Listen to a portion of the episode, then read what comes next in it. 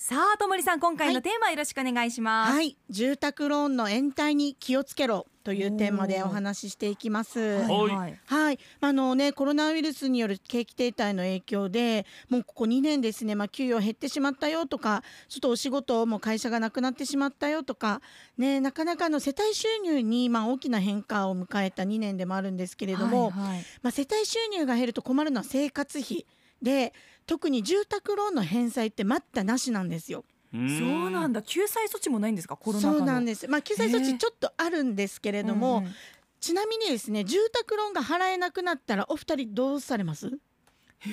どうしますえーっととりあえずは、まあ借り ます。お金あを。お金をねそうあですよ確かにね はいあともうお願いするからそうですもういねいちょっと待ってくださいってそうなんです言えたらいいけどね。うねん、やっぱり払わないっていう選択肢ってなかなかないじゃないですか。うんはい、うんでうん、まあ、もしですね、まあ、どうしても払えないってことで延滞が続いてしまうとですね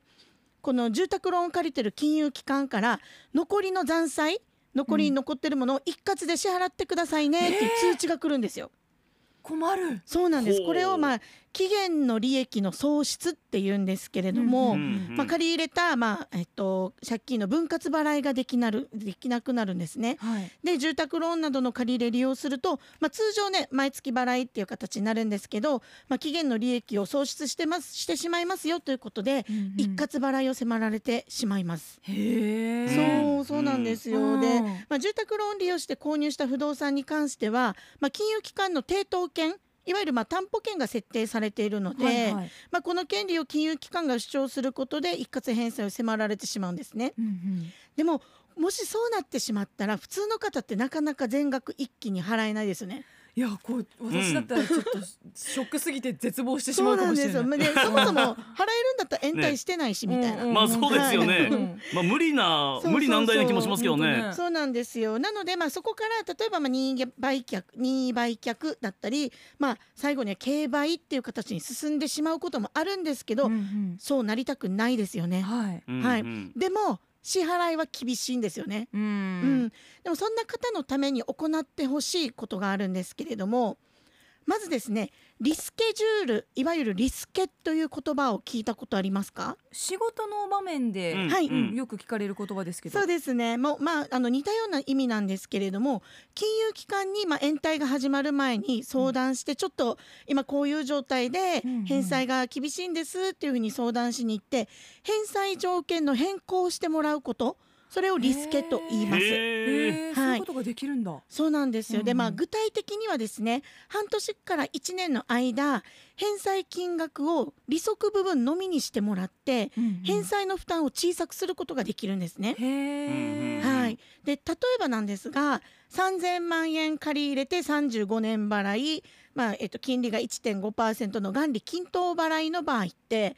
毎月の返済額が9万2000円なんですよ、はい約。うんはいうんで5年目の時点で、まあ、返済が厳しくなったっていう状況になった場合は、うんこの9万2,000円の部分から利息の部分3万3,000円の支払いのみで一定期間はいいですよっていうふうにへえ、はいうん猶予されるんですね。まあこれが半年から一年は有効になるんですか。そうですね、うんうん一定期間なので、まあ、6万円弱負担が減るので、うんこの間に世帯収入の立て直しを図るとか、うんもしくはちょっょっとやっぱり難しそうだなって方の場合は、まあ、売却などを検討していく必要がありまとす。そっかもうあとはもう売るっていう方法になっちゃうんですねそうです住宅を、ね。うんうんで、まあなかなかね、やっぱりあのね、あのすぐ売るっていうのはなかなか難しいんですけど、はいそれでもやっぱり延滞してしまうような状況になってしまうと、うんあのさっき言った任意売却とか競売とか、まうんあ最悪な方向になってしまうので、うんそうならないために一旦このリスケの期間に立ち止まってうんいろいろ見直しをしていきましょうという、はい、うん形になります。この売る売る売却とはい任意売却っていうのは違うんですか。そうですね。あの売却の場合は、まあ、い普通に、まあ、不動産会社に依頼して、まあ、市場価格で売るっていう形になるんですけれども、うんうんまあ、その場合例えば、えっと、売却の金額売れるであろう金額が、えっとまあえー、2500万円うんうんでもローンの残債が3000万円あるんですよってなった場合、うんうん。 500万円残ってしまうじゃないですか、はいはいはうい。ん、これをじゃあどこれを消さないと普通の売却すらできないんですよ、ほうほう。へーはい、でも消すにはこの500万を返すとかうん何らかの手段が必要なのでそれを金融機関と相談しながら売却していくことが任意売却うにん。なります。はい、へーなので、まあ、普通の売却あのローンの残債よりも高値で売れるっていうのが分かる場合は普通の売却でも問題ないんですけれどなもるほど。うん、どうしてもちょっと足りなそうだなっていう場合はあの金融機関と相談しながら売却を行う任意売却という方法になります。はあ、そういうことなんですね。いろいろそうなんですよ相談できることはあるんですね。そうなんでうす、んうんはいなのでただやっぱりあのどうしても売却はね最後の手段として残したいよっていう方も多いので、ぜひですねこのリスケの期間に、うん世帯収入の立て直しを図るとうん行っていただきたいと思います。ただこのコロナってまあはい今年もう丸2年経とうとしているところで、はい、まあなかなかしばらくもうずっと生活が厳しいという方もいらっしゃるじゃないですか。はい、半年から1年っていうのははいなかなかシビアだなという気もしますね。そうなんですよ、うん半年って結構あっという間であっすという間でしすよね。はいうん一般的に普通に売却する場合でうも、んまあ、例えば広告を開始して、うんうんでそれから契約お引き渡し、まあ、売買代金の決済ってなってもどんなに早くても2ヶ月はかかるんですよ、そうなんだ。どんなに早くてもですね、うんだから一般的には大体まあ4ヶ月から5ヶ月ぐらいかかるっていう方がまあ一般的なので、うんそれ考えると半年ってめちゃくちゃ短いですよね。ねえもう確かにもううんリスケしてすぐ判断ぐらいの感じそうにななんるんでですすよね。そうなんですうんはい、ああそうですか、うんこのやっぱり県内も沖縄もかなりこのコロナ禍で打撃を受けたっていう、でそういった状況に、まあ、なってしまっているっていう方もはいいらっしゃるかもしれないですが、はいともりさんのもとに何か相談来たりとかそういうこともあったんですか、そうですねやっぱり来ますねどうしたらいいですかっていうことで、うんうんあのご相談にいらっしゃるんですけれども、うんうんまずはまあ残債が今いくらなのかっていうのを確認していただくんですね。はいはいでその上でじゃあ、あのー実際売れるとしたら大体どれぐらいの金額で売れるかっていうのを査定をさせていただいております。はいはいはいでその上で今後の生活の立て直しが可能かどうかあっていうところもヒアリングしていくんですね。そうか、うんもう払うん払えはしたけどそれから生活できなかったらそうなんですよ苦しいですもんね。そうなんですよ、うんやはりあの安定的かつ継続的にあの返済が行われないとんどうして、も、あのねまた延滞になってまた最悪な方向にっていうなってしまうとねうんそれはまた全然元の目阿弥になってしまいますので、うんうんまあ、ライフプランであったりとか今後の、まあ、お仕事の状況とかを確認した上で、うんうんで、まあ、この生活がしっかり継続できるのかどうかうんうん判断させていただいて、うんでまずは一旦はまあもちろん金融機関の方にリスケの方はお願いはするんですけれども、うんうんそれを踏まえた上で今後の生活を見てうん判断していくというようなサポートを行っております。ああそうですか、はい、うんまあ、期間は短いけど、まあ、こういったやり方もあるということで、これもはい覚えておくことが大切ですね。そうですうね、うんんうんでやっぱりさっきあのお話ししたように延滞をしてしまうと、うんうんどうしても金融機関の印象が悪くなってしまうんですよ。ああ、うんはいで、はい、んそうなるとリスケお願いしますっつってもいやあなたちょっとあのいろいろね延滞もあるしもうんうこうなったらすぐ任売任意売却だったり競売の方に進んだ方がいいんじゃないですかっていうことでへーあの信用を失ってしまうことになってしまうんですね。はいはいうん、うんうんう